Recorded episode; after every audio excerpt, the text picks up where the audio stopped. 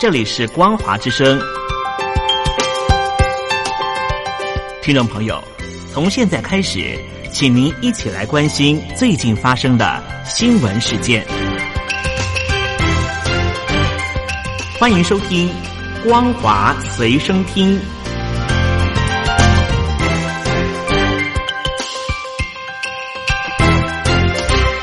收音机旁的听众朋友，您好，欢迎收听《光华随身听》。我是嘉玲，我们来关心最近发生的新闻。英国政府为了因应中国大陆在香港实施港版国安法，七月二十日宣布终止与香港之间的引渡协议。英中两国近来因为香港和华为等议题关系每况愈下。中国大陆外交部七月二十日在消息传出时已经抗议，呼吁英国不要在错误的道路上越走越远。英国外相拉布七月二十日宣布，立即无限期暂停与香港的引渡协议。英国还扩大武器禁运，可能造成致命伤害的武器禁止出口到香港，影响到的是警用震爆装备。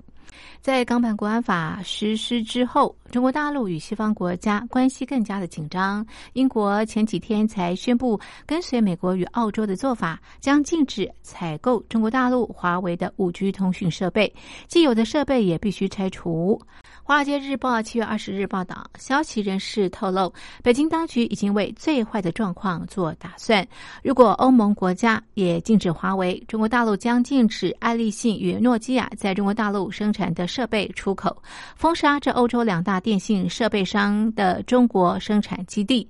欧盟最大的经济体德国尚未对华为五 G 设备做出决定，最快在九月。英国首相强生礼拜一在拉布宣布前探访一间学校，他表示自己对香港的新国安法以及中国大陆涉嫌侵犯人权，特别是在维吾尔族的待遇方面感到担心，承诺会以强硬态度回应，但不会完全停止与中国大陆的交流。我们会在部分议题上表示强硬，但仍然会继续有接触。拉布和中国驻英大使。刘晓明前天出席英国广播公司 BBC 时事清谈节目时，针对香港议题针锋相对。此外，拉布也批评北京侵犯新疆少数民族穆斯林的人权，非常令人不安。我们不能看到这样的行为而不大声疾呼。刘晓明则表示，如果英方因应新疆和香港问题对中国大陆任何个人实施制裁，中方肯定会坚决反制，要求英方勿随美国。封杀华为而起舞。另外，中国大陆外交部新上任发言人汪文斌七月二十日表示，英方近日有关涉港的错误言论和举措，罔顾港区国安法有助于“一国两制”行稳致远的基本事实，粗暴干涉中国大陆的内政。中方表示强烈谴责，并且敦促英方不要在错误的道路上越走越远，以免对中英关系造成进一步的损害。港版国安法上路后，香港当地跨国银行业者已经开始自我审查。根据路透独家披露，跨国银行已经针对香港具重要政治性职务的客户进行扩大审查，包括清查当事人与亲友是否跟民主运动有关，以免遭到牵连而被中国大陆打压。路透引述六名业界消息人士报道，包括瑞士信贷、汇丰控股。瑞士宝盛集团和瑞银集团等银行业者现正扩大筛查与政治。政府有关联的客户，并针对他们加强审查。事实上，背景审查在全球银行业行之有年，主要目的是厘清客户的政治关系，以预防洗钱。但是离谱的是，这次审查竟包括客户与其亲友在公共场合、媒体和社群媒体上的言论，借以评估其政治立场是否与民主运动有关联。而且，传最早可回溯到二零。一四年雨伞运动时期，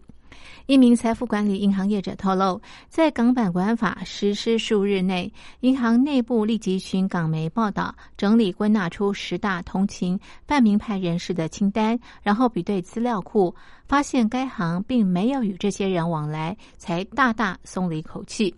另外一名避险基金投资经理则说，在国安恶法之后，即使是温和的泛名派人士想投资，你大概也得要思考再三。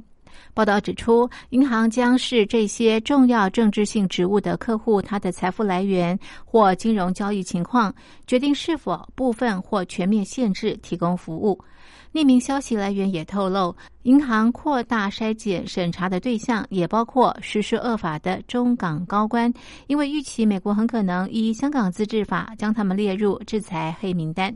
路透指出，目前尚不清楚有哪些人受到加强审查，也不清楚银行是否已经针对这些人采取任何行动。香港民主党前主席柯俊仁表示，过去一周内并未受到往来银行的额外审查，但是对于这种情况，实际上你能做的也不多，除非你能够停止在香港的所有金融及银行活动。公民党立法会议员杨月桥则是指出，银行是否因港版国安法而以审查账户之名行使政治目的，情况令人忧心。他也表示，汇丰等各大银行在香港扎根多年，获得大量的利润，应该自行判断这么做是否对得起香港市场。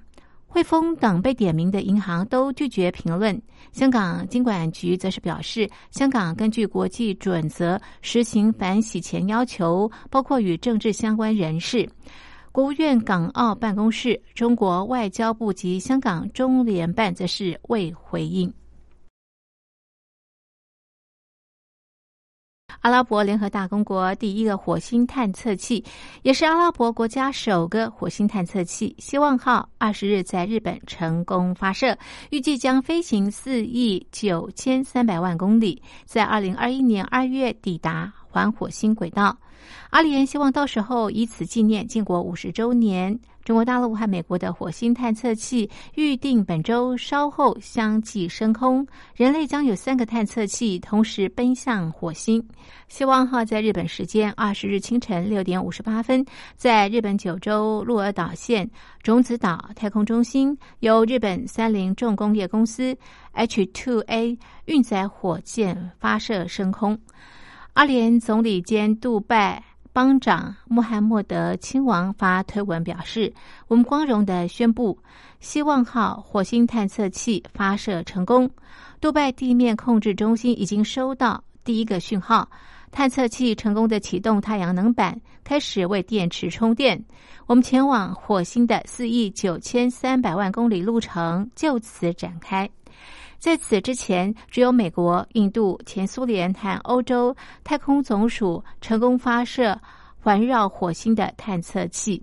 中国大陆准备本月稍晚发射它的第一个火星探测器“天问一号”，由轨道卫星、太空船和地面探测车三个部分组成，计划完成环绕、着陆和地面探测三项任务。月底，美国毅力号探测车将升空，将采集火星岩石和土壤样本，准备送回地球，让科学家检验火星现在和过去是否有生命存在。希望号重约一千三百五十公斤，在杜拜研发，主要任务呢是观测火星大气、气候和天气。希望号将在距离火星表面两万到四万公里轨道上环绕火星，大约每隔五十五个小时绕火星一圈。在火箭发射后大约一个小时，希望号的太阳能板开始运作，提供通讯和其他系统运作所需的电力。